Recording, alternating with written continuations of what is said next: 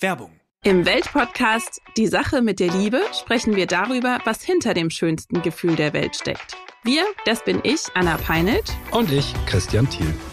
Es geht um ehrliches Dating, scheinbar unüberwindbare Beziehungsprobleme und um alles, was den Liebesalltag so ausmacht. Alle zwei Wochen montags neu bei Welt und überall da, wo es Podcasts gibt. Werbung Ende. Das Bild News Update.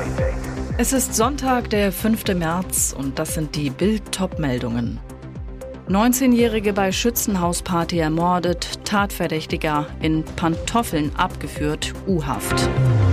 Erstes Saisonrennen in Bahrain, Verstappen siegt bei Leclerc-Ausfall. Harry und Meghan zur Krönung eingeladen. Kommen sie oder kommen sie nicht? 19-Jährige bei Schützenhausparty ermordet, in Pantoffeln abgeführt, U-Haft. Mit einer blauen Decke über dem Kopf, um ihn zu verbergen und nur Pantoffeln an den nackten Füßen wird ein 20-jähriger Deutscher von zwei Beamten zum Haftrichter geführt. Der schickt ihn in U-Haft. Die Ermittler sind sich sicher, dies ist der Partykiller von Bramsche. Er soll eine 19-Jährige getötet und zuvor vermutlich vergewaltigt haben. Am Samstag feierten zwei Mädchen in der Festhalle des Schützenhofes von Bramsche ihren 18. Geburtstag. Es wurde ausgelassen gefeiert. Gegen 1.30 Uhr bemerkten Gäste, dass eine 19-Jährige fehlte. Nach langer Suche wurde sie gegen 2.40 Uhr am Rande einer Wiese schwer verletzt gefunden. Trotz sofort eingeleiteter Rettungsmaßnahmen verstarb die junge Frau kurz darauf in einem Krankenhaus. Feuerwehr und Polizei rasten in der Nacht von Samstag auf Sonntag zu dem mutmaßlichen Tatort. Während die Einsatzkräfte der Polizei den Bereich um das Schützenhaus weiträumig abriegelten, leuchteten Helfer von Feuerwehr und THW die Gegend aus. Die Aufwindsituation weist laut Staatsanwaltschaft Dr. Alexander Rethemeyer eindeutig auf ein Sexualdelikt hin. Die Kleidung des Opfers war heruntergerissen. Der 20-jährige Deutsche soll für die anderen Gäste unbemerkt die junge Frau getötet haben. Beide waren Gäste der Party. Erstes Saisonrennen in Bahrain. Verstappen siegt bei Leclerc-Ausfall. Der Alte will auch der Neue werden. Max Verstappen dominiert im Formel-1-Auftakt beim Großen Preis von Bahrain fährt von der Pole Position zum Sieg und setzt ein erstes richtig großes Ausrufezeichen in Sachen Titelverteidigung.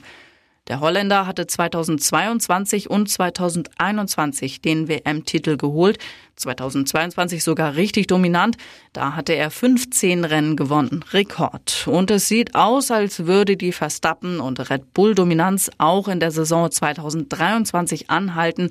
Schon bei den Tests, die eine Woche vor der Saison ebenfalls in Bahrain stattfanden, machte der Red Bull einen richtig guten Eindruck. Hinter Verstappen sein Teamkollege Sergio Perez auf Platz 3 Fernando Alonso. Für unseren letzten Deutschen im Feld Nico Hülkenberg lief das Rennen bescheiden. Er hatte sich am Samstag noch stark auf Position 10 qualifiziert, fiel im Rennen allerdings schnell zurück. Am Ende landete er auf Position 15 sogar noch hinter seinem Teamkollegen Kevin Magnussen auf Position 13. Harry und Meghan zur Krönung eingeladen. Kommen sie oder kommen sie nicht? Erst rausgeworfen, dann eingeladen. Seit Wochen geistert bei den Royals die Frage aller Fragen, kommen Prince Harry und Herzogin Meghan zur großen Krönung von Englands neuem König Charles? Nach all den Unruhen, die die Sussexes zuletzt dem Palast bereiteten, nicht zuletzt durch Harrys jüngst veröffentlichte Biografie, war eigentlich klar, dass Harry und seine Gattin beim Coronation Fest von King Charles III. fehl am Platz sind. Doch dass der Sohn des Königs fehlt, war genauso undenkbar. Jetzt wurde endlich eine Entscheidung getroffen. Die britische Zeitung Daily Mail berichtet, dass Charles sowohl Harry als auch Meghan zu seiner Krönung am 6. Mai eingeladen hat. Und das trotz der letzten Angriffe des abtrünnigen Prinzen gegen seine eigene Familie. Nach Harrys öffentlichen Angriffen zog Charles sogar die Reißleine und warf das Sussex-Paar aus ihrer eigenen Windsor-Bleibe Frogmore Cottage. Aber wohl erst nach der ersten Krönung eines britischen Monarchen seit 70 Jahren. Charles blieb wohl nichts anderes übrig, die Abwesenheit von Harry würde ihm wohl noch viel mehr Unruhen bereiten. Rechtsrockkonzert im Kleingarten. Neonazis verschanzen sich in Vereinsheim vor Polizei. Samstagabend planten rechtsradikale Gruppen im Vereinsheim der Kleingartenkolonie Heinrich Förster in Neumünster ein Rechtsrockkonzert. Dazu kamen in der Spitze 400 Personen zusammen, versammelten sich auf dem weit verzweigten Gelände der Laubenpieper. Doch auch die Polizei hatte ein Wörtchen mitzureden, weil die Beamten befürchteten, dass von den meist betrunkenen Neonazis überwiegend verfassungsfeindliche Parolen gegrölt werden, rückten sie mit einem Grußaufgebot an. Unter den anwesenden Konzertbesuchern sollten nach Behördenangaben rund 100 Polizei bekannt sein. Wie die Polizei auf Bildanfrage bestätigte, wurde das Vereinsheim unter dem Vorwand einer Verlobungsfeier angemietet. Von einem Konzert sei wohl nie die Rede gewesen. Als die Beamten das Rechtsrockkonzert auflösen wollten, eskalierte die Situation vor Ort. Die Polizei wurde mit Stühlen und Feuerlöscher beworfen. Gewaltbereite Neonazis verschanzten sich daraufhin im Vereinsheim. Scheiben gingen zu Bruch, das Vereinsheim wurde zerlegt, nach und nach gaben die gewaltbereiten Besucher dann auf. Die letzten zehn Personen im Inneren verließen das Haus dann friedlich. Laut Polizei wird nun gegen mehrere Personen wegen schweren Landfriedensbruch sowie Widerstands gegen Vollstreckungsbeamte ermittelt. Und jetzt weitere wichtige Meldungen des Tages vom Bild Newsdesk. Gegen Autos demonstrieren, aber mit Autos zur Anti-Autodemo fahren. Am Samstag seiten sich drei Klimakaoten der Autohasser Waldstadt Asphalt von der Brücke der Innenstadtautobahn A648 in Frankfurt ab, um gegen Autoverkehr zu demonstrieren. Sie schrien lauthals Klimaschutz statt Autoschmutz oder Wir sind hier, wir sind laut, weil ihr dicke Autobahnen baut. Versteckt bei Kleingärten neben der Autobahnbrücke parken, eingewiesen von der Polizei, drei unscheinbare Autos. Ein alter, rosiger Diesel, der beim Anlassen eine schwarze Wolke ausspuckt, ein ebenso völlig in die Jahre gekommener Toyota Benziner und ein modernes E-Auto. Gerne hätten die Klimakämpfer mit ihren Autos noch näher an der Brücke geparkt, um ihre Kletterausrüstung nicht weit tragen zu müssen. Die Autobahnabseiler haben mit ihrer Aktion für stundenlanges Chaos gesorgt. Durch ihre Anti-Auto-Protestaktion musste die A648 90 Minuten lang voll gesperrt werden. Der Verkehr der wichtigsten Ein- und Ausfallstraße Frankfurts musste umgeleitet werden. Überall kilometerlange Staus. Wir haben ja sonst keine Sorgen. Jetzt soll auch Toast Hawaii rassistisch sein. Tatütata, die Sprachpolizei ist da. Der Küchenklassiker Toast Hawaii, erfunden am 20. Februar 1953 von TV-Koch Clemens Wilmenroth, ist gegessen. So zumindest will es die Schweizer Gruppe Linke POC Migrantifa, die sich selbst organisierte Antirassisten nennt. Schwer verdaulich sei der Begriff Hawaii deshalb, weil die Bezeichnung mit der Geschichte des Kolonialismus, kultureller Aneignung und Rassismus verbunden sei. Denn genau mit dem Ananasanbau sei die indigene Bevölkerung von weißen Siedlern ausgebeutet worden. Forderung der Gruppe bestellt Toast mit Ananas. Das gleiche gelte auch für Pizza Hawaii. Da liegen die Geschmacksnerven blank. Ihr hört das Bild News Update mit weiteren Meldungen des Tages. Gut gemeint, aber nicht gut gemacht. Deshalb sind die Energiepreisbremsen Murks. Es sind Briefe, auf die Millionen Deutsche gewartet haben. Seit Mittwoch gelten die Preisbremsen für Strom und Gas, die die Bürger bei den gestiegenen Energiekosten entlasten sollen. Doch jetzt ist die Ernüchterung groß. In den Schreiben der Stromversorger stehen bei vielen Kunden mickrige Beträge. Die monatliche Abschlagszahlung, die zuvor oft krass erhöht wurde, sinkt gerade mal um einen oder zwei Euro. Dabei war das Versprechen groß.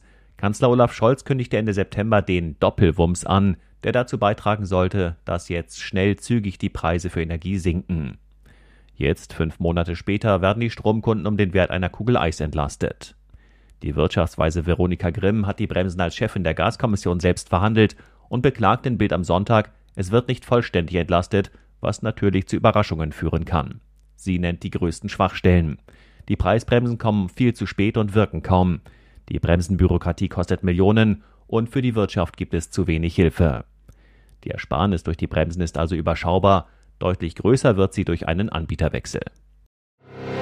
EU-Regeln sind für die Tonne, Biomüll fährt jetzt Karussell.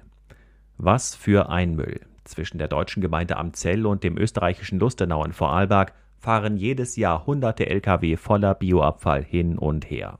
Konkret geht es um 10.000 Tonnen Biomüll, die nach Österreich gebracht werden.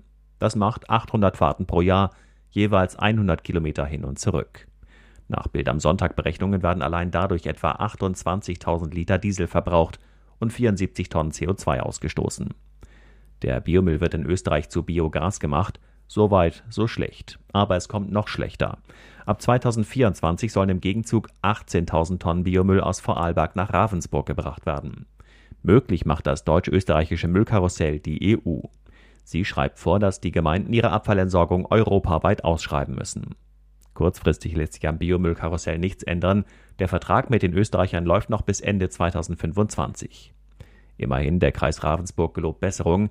Es soll geprüft werden, ob ein Austausch der Bioabfallmengen zwischen den beauftragten Firmen erfolgen kann, um unnötige Transporte zu vermeiden. Doch das ist nicht so leicht. In Österreich gelten andere Müllregeln. Dort kann Biomüll auch in Säcken entsorgt werden, in Deutschland nur in der Tonne. Biomüll ist darum nicht gleich Biomüll. Am 13. März treffen sich die Beteiligten, um zu erörtern, ob die Regelung selbst womöglich Müll ist. Hier ist das Bild News Update. Und das ist heute auch noch hörenswert. CDU und CSU erreichen in der Wählergunst erstmals seit März 2021 wieder 30 Prozent. Im Sonntagstrend, den das Meinungsforschungsinstitut INSA wöchentlich für die Bild am Sonntag erhebt, legt die Union im Vergleich zur Vorwoche einen Prozentpunkt zu und liegt mit 30 Prozent jetzt 10 Punkte vor der SPD. Die Kanzlerpartei verliert einen Punkt auf jetzt 20 Prozent. Unverändert zur Vorwoche bleiben die Werte für die Grünen mit 16 Prozent, die FDP mit 7 Prozent, die AfD mit 15 Prozent, die Linke mit 5 Prozent und die sonstigen Parteien mit 7 Prozent. Für die Bild am Sonntag hat das Meinungsforschungsinstitut INSA 1203 Personen im Zeitraum vom 27.02. bis zum 3.03.2023 befragt. Vor knapp drei Monaten wurde Boris Becker aus der Haft entlassen und macht seither das, was er am besten kann. Er kommentiert Tennisturniere und er nimmt sich selbst auf die Schippe. Bild am Sonntag erfuhr exklusiv, Boris Becker hat den ersten dicken Werbevertrag nach seinem Gefängnisaufenthalt unterschrieben. Die Firma Fensterversand.com hat Becker als Testimonial verpflichtet. In dem 30-sekündigen Werbespot, der erstmals kommenden Samstag während der Sportschau zu sehen sein soll, fährt Boris Becker im edlen Oldtimer vor, betritt eine schicke Villa und wirft ziemlich viele Geldscheine aus dem Fenster. Anschließend sagt Becker augenzwinkernd, schmeißen Sie Ihr Geld nicht aus dem Fenster. Natürlich will der Ex-Sportler damit für den Kauf bei seinem Auftraggeber werben, spielt aber auch gleichzeitig auf die Vorwürfe an, er habe seit seinem ersten Wimbledon-Sieg 1985 Unsummen verschleudert. Geld ist und war mir wichtig, aber der Spot ist natürlich Satire und Selbstironie, so Becker zu Bild am Sonntag.